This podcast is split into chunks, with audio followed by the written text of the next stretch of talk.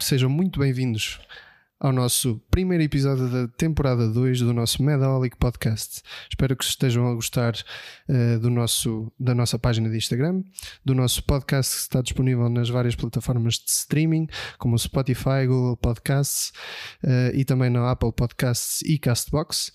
Uh, e acompanhem-nos então mais uma empreitada, mais uma temporada, a segunda do nosso Medaholic, que desta vez queremos abordar o tema da cardiologia. Ora, connosco não podemos deixar de ter um convidado especial, que é o Dr. Pedro Oliveira, é assistente eh, em Medicina Geral e Familiar na USF da Estrela do ACES Cova da Beira, na Covilhã, e para além de sermos colegas, somos também amigos, por isso, a partir de agora, se não te importares, tratamos-nos por tu, Pedro. Claro, claro que sim, não sei se queres dar aqui as boas-vindas ao pessoal. Uh, claro que sim, uh, sejam bem-vindos todos. Uh, quero agradecer também ao Luís o convite para, para vir falar sobre risco cardiovascular. Confesso-vos que mais na ótica do, do médico especialista em, em medicina geral e familiar, e porque é um tema que abordamos diariamente na nossa, na nossa atividade e espero que esta conversa seja útil para os colegas, para os mais novos e esclarecedora. Claro que sim. Bem, e como já desvendaste, o nosso tema deste episódio é então o risco cardiovascular e vamos tentar fazer aqui um pequeno resumo. Era, sobre um era surpresa, não sabia. É, um pequeno resumo sobre um tema tão vasto e, e se calhar ingrato em tão pouco tempo. Uh, realmente o risco cardiovascular é um tema muito abrangente e então na nossa especialidade, na medicina geral, acaba por, por, por ser muito premente uh, no nosso cotidiano e vamos começar pelo básico, vamos começar pelos conceitos.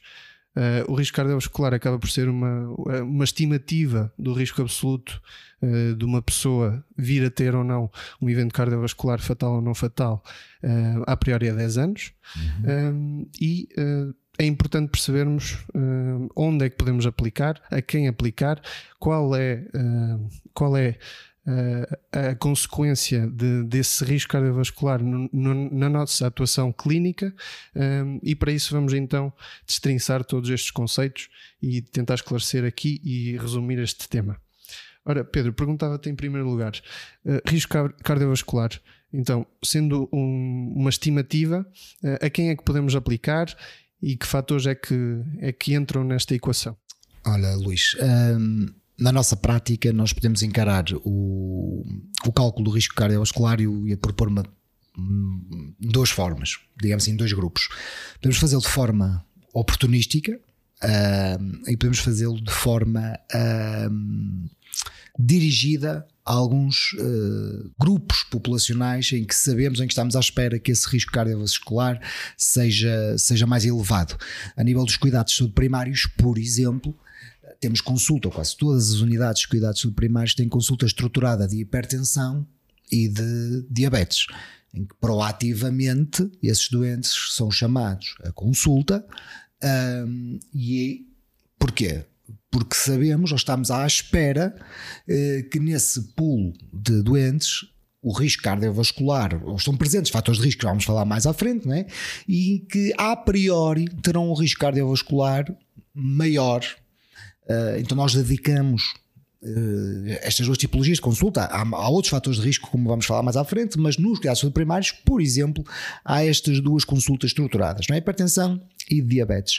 O oportunístico é como o próprio nome indica, uh, o, o vem por um uma consulta de prevenção, rotina, como costumam dizer, ou vem com uma queixa até não relacionada com, com, o, com o risco cardiovascular ou com as patologias inerentes ao aumento de risco cardiovascular, e nós, hum, tem mais de 40 anos, por exemplo, decidimos calcular o, o, o risco, o risco cardiovascular desse utente.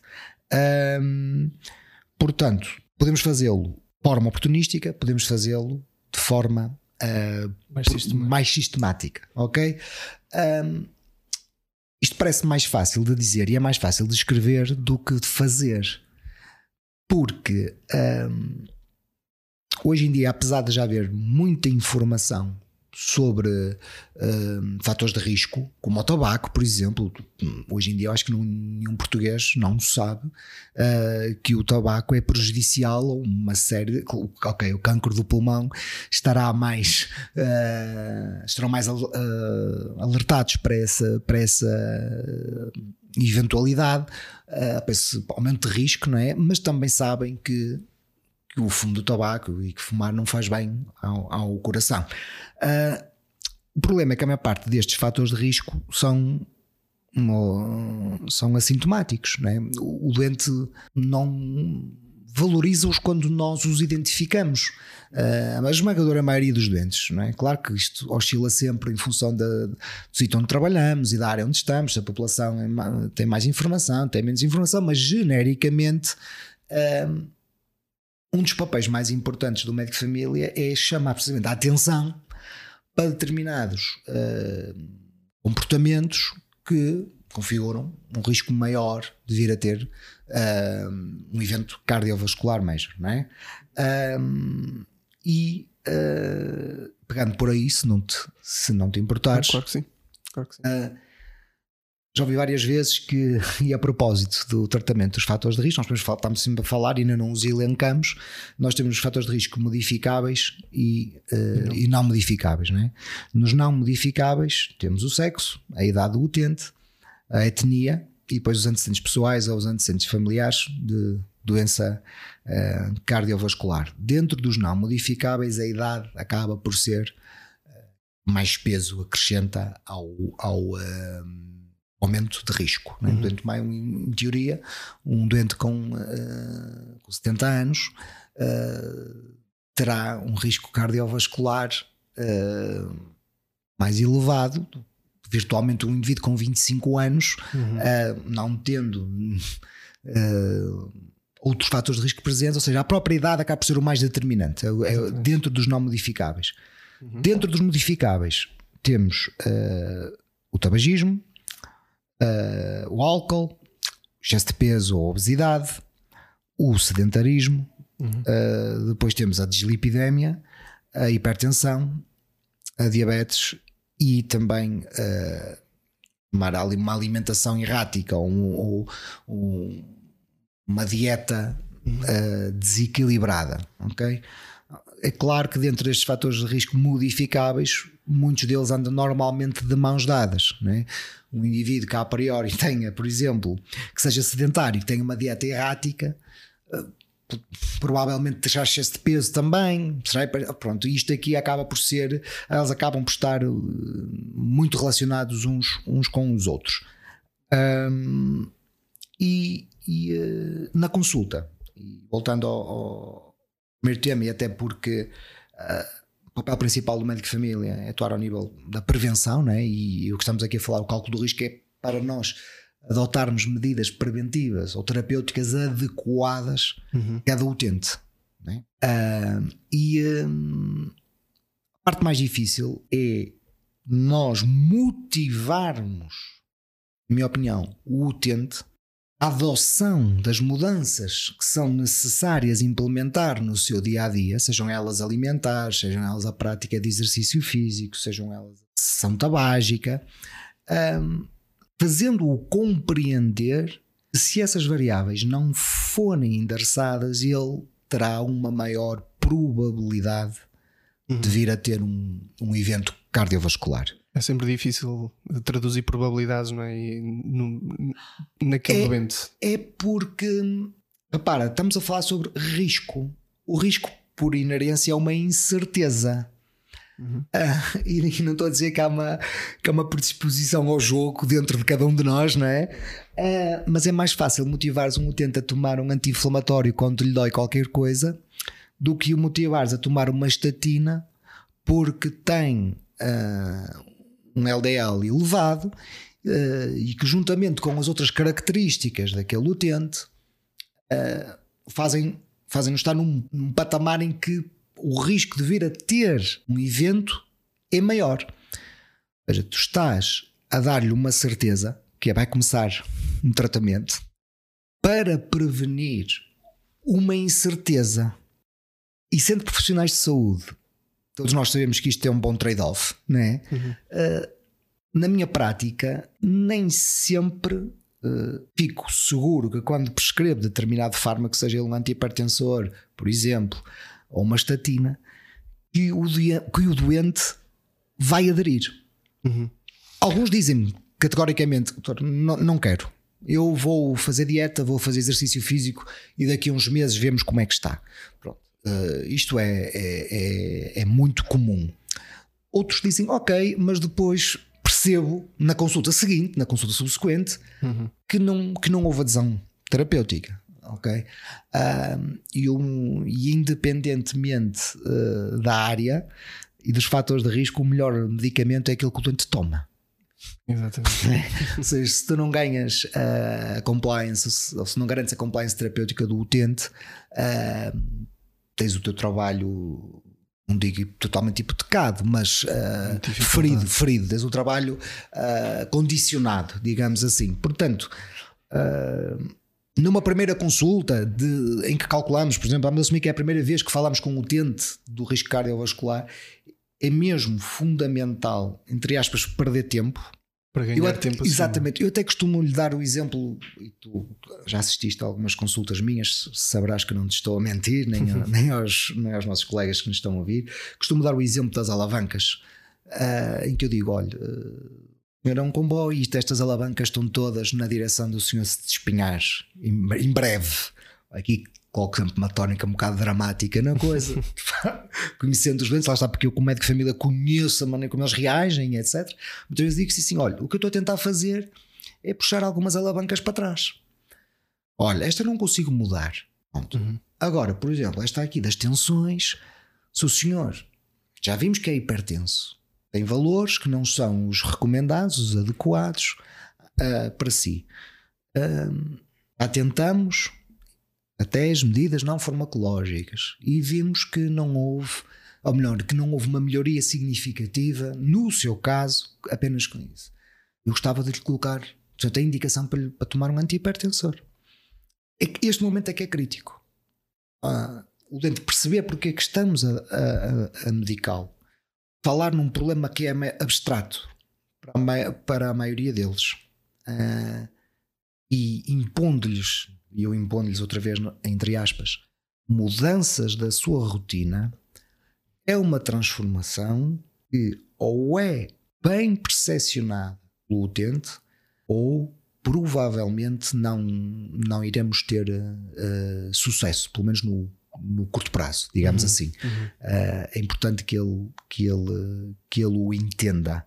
Uh, é óbvio, numa população mais envelhecida, a adesão terapêutica admito que seja mais uh, facilitada, porque ainda há entendimento da relação médico-doente paternalista, ou mais paternalista, paternalista claro. e, e o tema aí uh, acaba por ser a adesão, acaba por ser mais fácil, o problema acaba depois por ser a polimedicação e, e tentarmos simplificar para, para, para, garantir a compliance.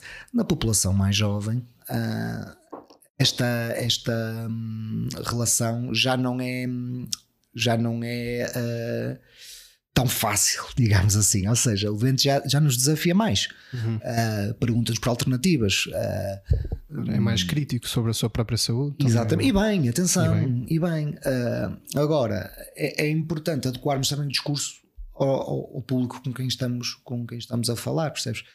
E, e aí sei, porque no meu fecheiro, sei que os meus uh, hipertensos e diabéticos, em quem eu tenho maior dificuldade em garantir a adesão terapêutica, são tendencialmente mais jovens. Uhum. Mais in, pronto.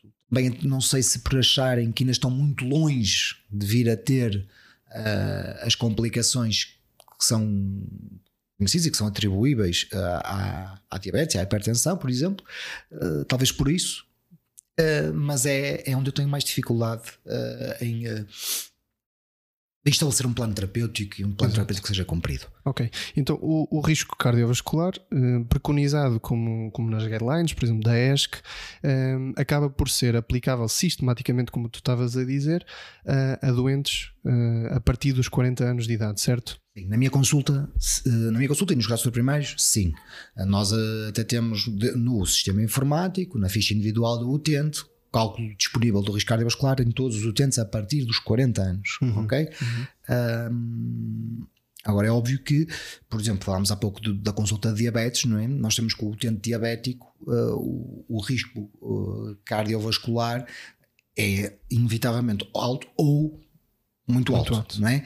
Pronto, uh, mas sim, respondendo acima dos 40 anos, por norma, está preconizado e temos feito isso, o cálculo do risco cardiovascular em todos o, o, os utentes, ok. E tem havido, ah, pronto, umas, algumas novidades desde 2021 que saíram umas novidades com os novos scores.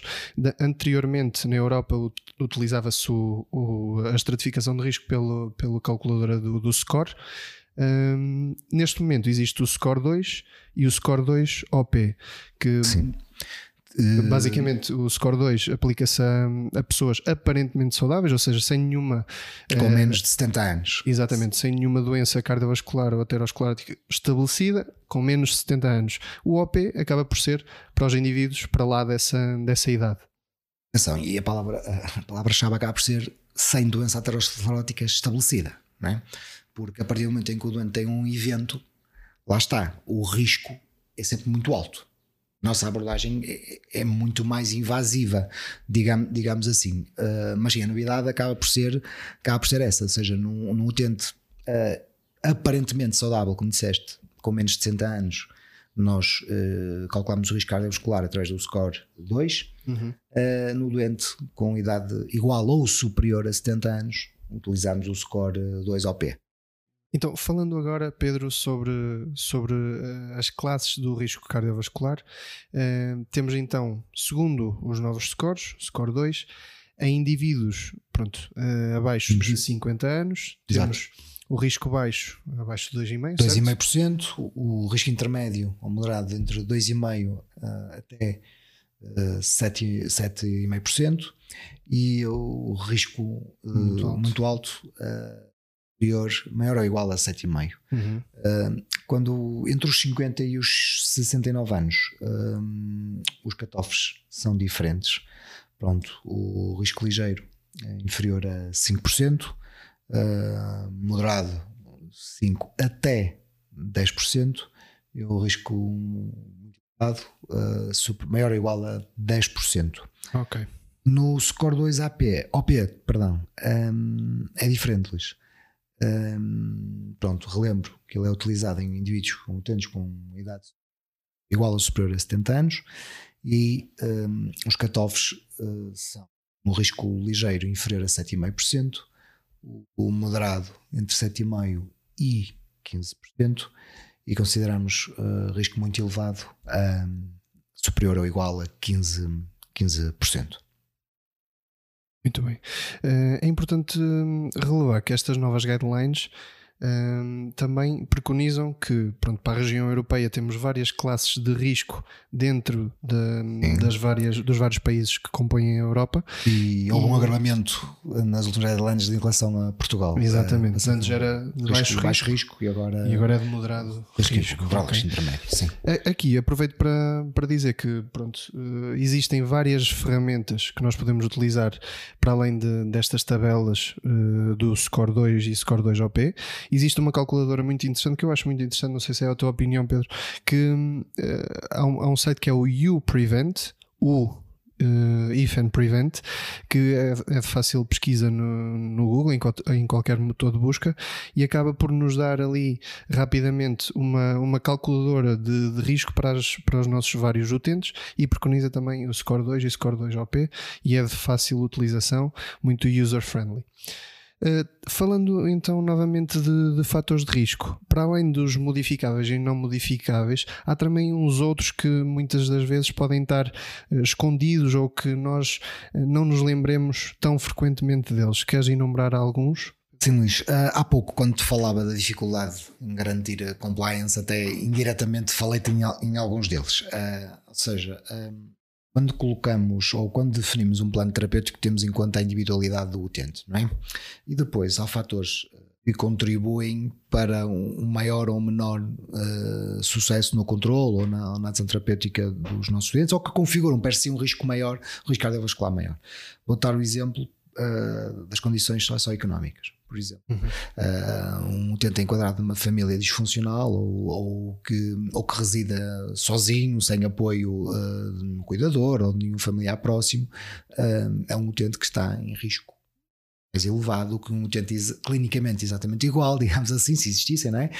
mas que não tenha, ou que, que tenha, neste caso, um maior aporte familiar.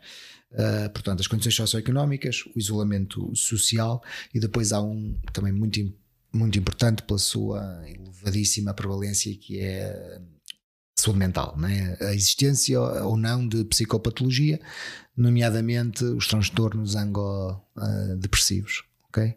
Um, são doentes, uh, por norma, uh, mais complexos.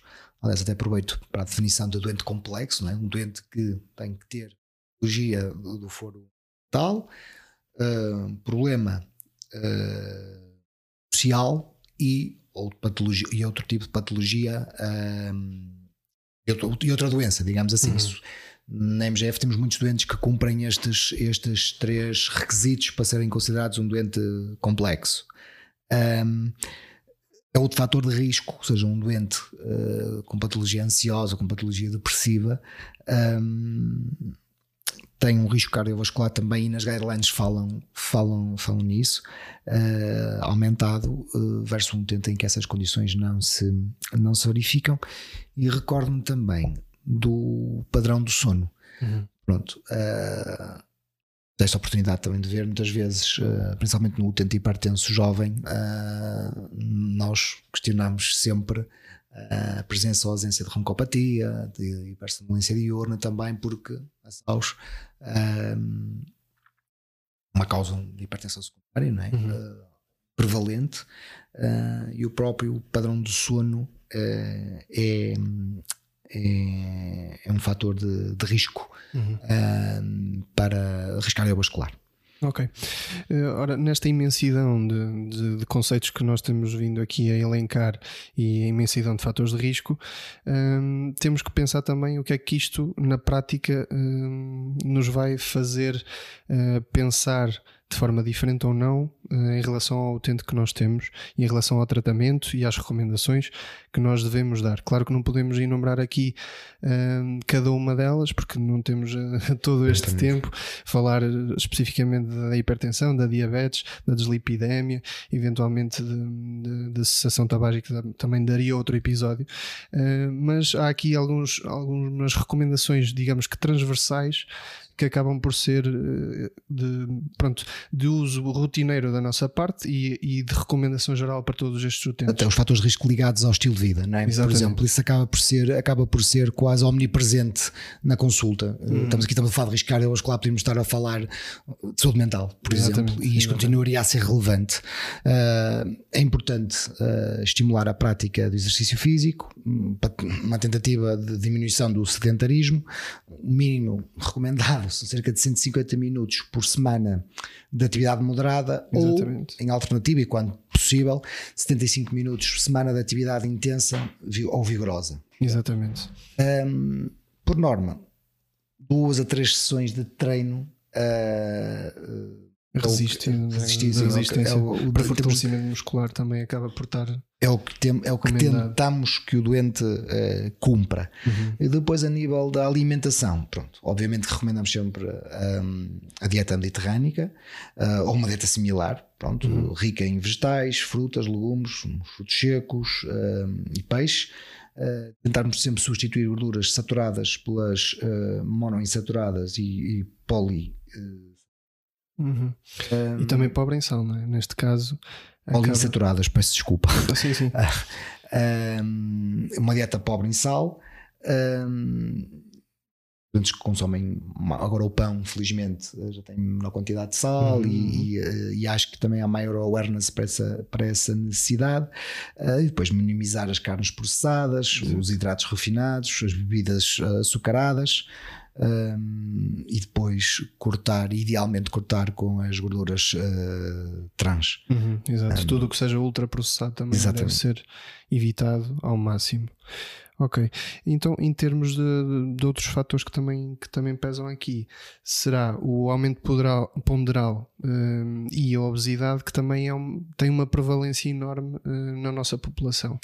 Aqui Correto. existem algumas, algumas recomendações e uh, dentre as quais claramente a perda ponderal nestes casos, uh, mediante à, à, cabeça a restrição calórica, que seria a única, a única forma, digamos assim, de perder peso, um, e uh, preconizando também a dieta mediterrânica como é ideal, e a prática do exercício, do exercício, exercício físico. físico.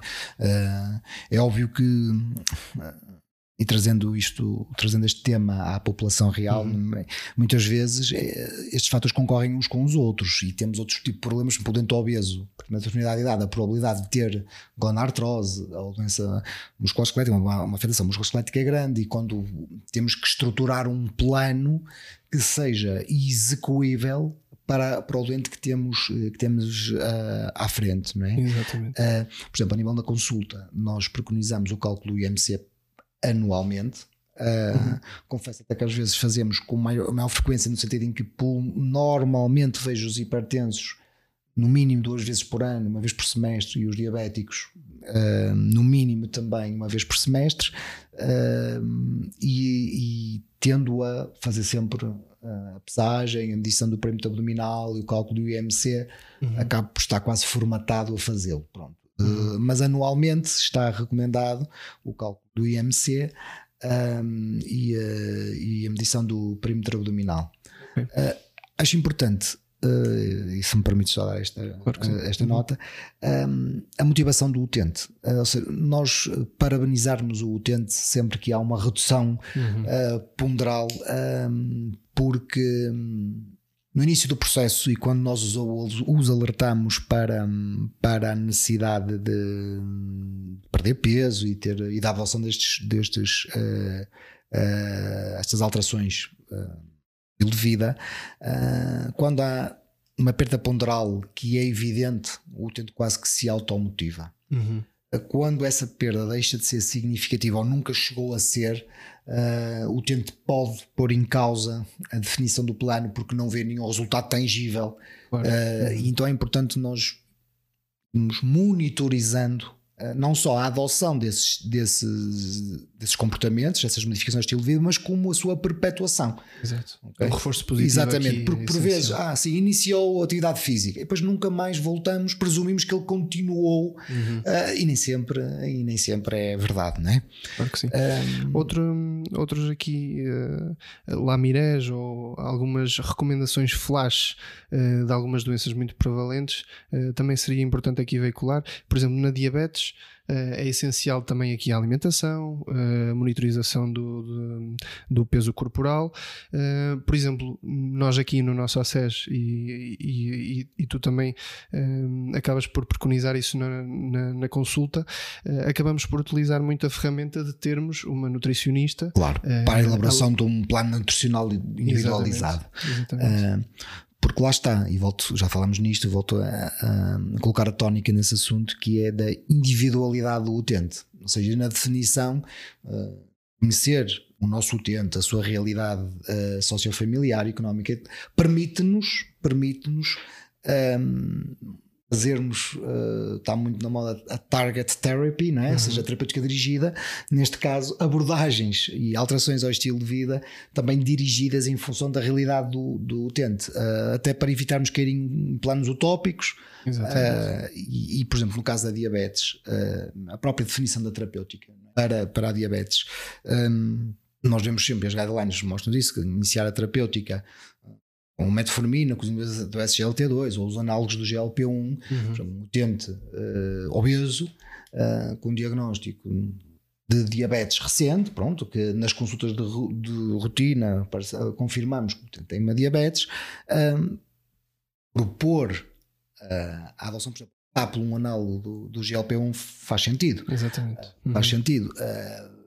Até porque vai nos permitir não só o melhor controle metabólico, como nos vai ajudar neste caso ao reforço positivo da necessidade de perda de peso, ou seja, Exatamente. vai quase um catalisador. Uhum. Né? Então, se nós conseguirmos conectar isso com o início da prática de exercício físico, uh, é, quase um, é, exato, é quase tipo doping, né? um doping do exercício físico. Uh, e lá está, pronto, individualizarmos e, e temos assim, seria, teríamos aqui tema para, para não sei quantos episódios. Uhum. Se, pronto, olhando se o dente tem doença renal crónica, se o dente não tem doença renal crónica, se o dente tem insuficiência cardíaca, se o dente não tem insuficiência cardíaca. Uhum tudo isso estamos, vai, exatamente, estamos a verificar a nossa decisão. Exatamente. Pronto, temos que contemplar todos esses aspectos. Uhum, claro. Conciso. Neste, pronto. Claro, estamos claro a abordar o risco.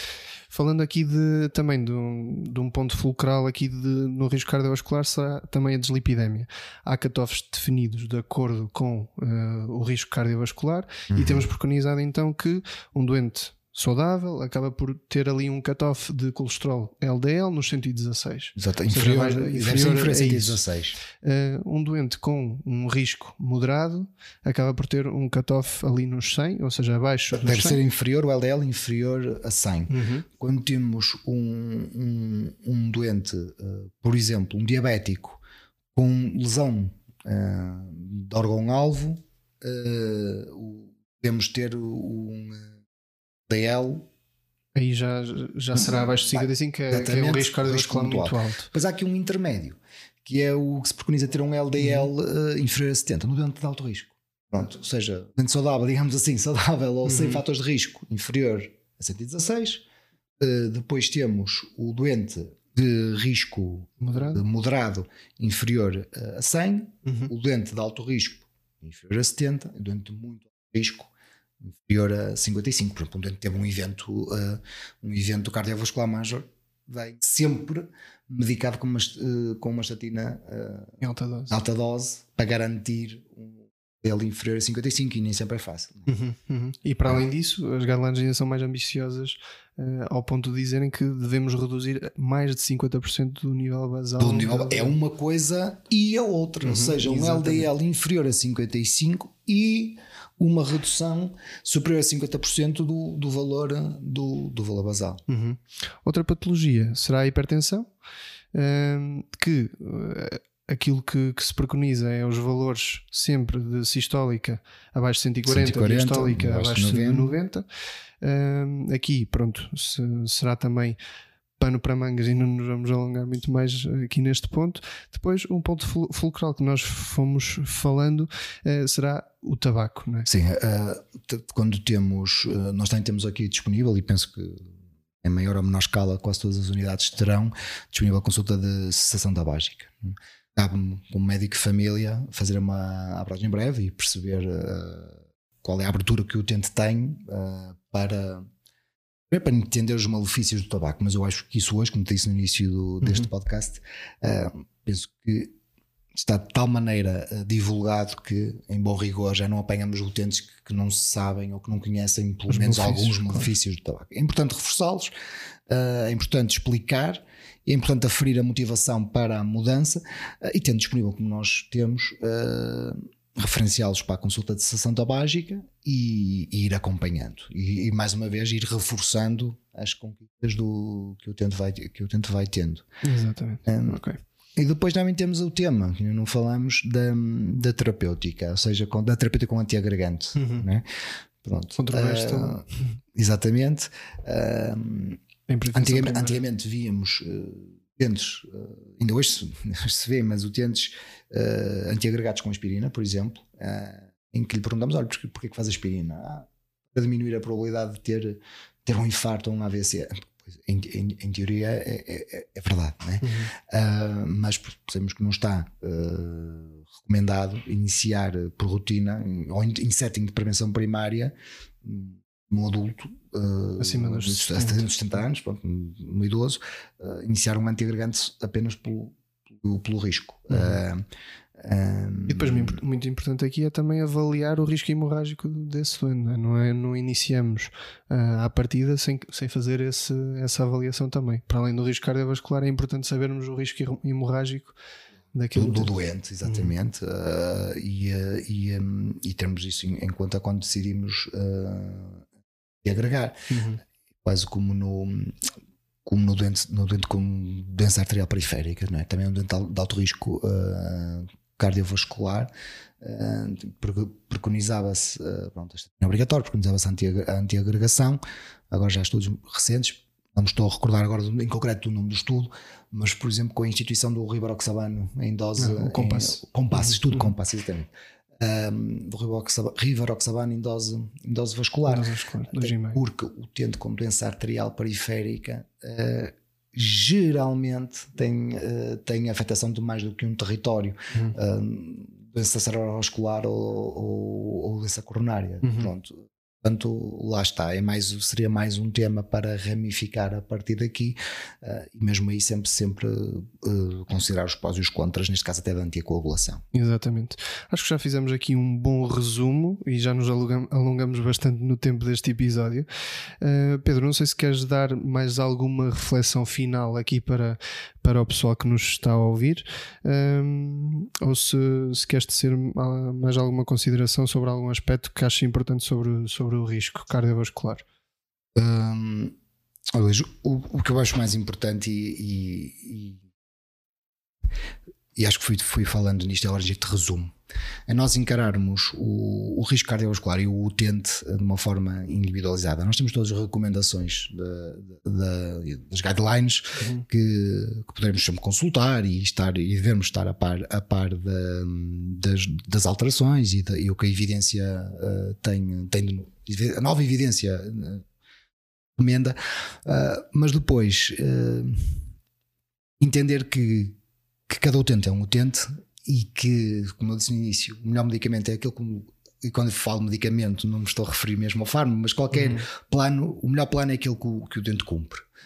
Uhum. Uh, e, um, e é importante e é importante nós individualizarmos o, a terapêutica, sempre com o racional que lhe está subjacente ao, ao risco cardiovascular daquele utente, uh, negociar com ele uh, ano ok? Porque cada vez mais também ele tem, deve ter uma palavra uh... preservar a autonomia, não é? Exatamente. O rigor, em última instância, estamos a falar do futuro dele, né? do presente e do futuro dele. Pronto, integrar a vontade. Desde, desde que informada, não é?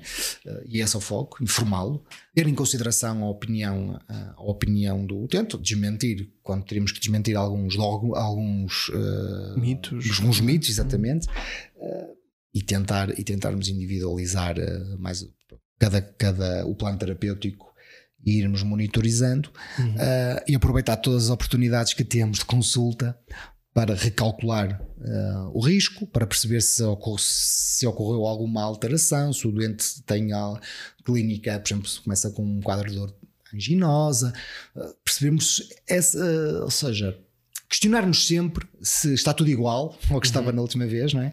Ou se há alguma, alguma, alguma alteração que nos possa indiciar progressão ou, ou alguma das alteração de alguma das variáveis que acarretam um risco cardiovascular mais alto, porque não nos, podemos esquecer que continua a ser as principais causas de mortalidade, as doenças uhum. uh, cardiovasculares. Uh, e, um, e pronto, eu acho que era isto a minha mensagem final. Resta-me então agradecer-te imenso, Pedro. Obrigado por, por vir aqui um gravar connosco, falar um bocadinho sobre, sobre este grande tema. Uh, e uh, a mim resta-me também despedir-me de, de, vocês, relembrar-vos que temos as nossas redes sociais, o nosso e-mail, uh, o nosso podcast está publicado no Spotify, no Apple Podcast, Google Podcast e Castbox.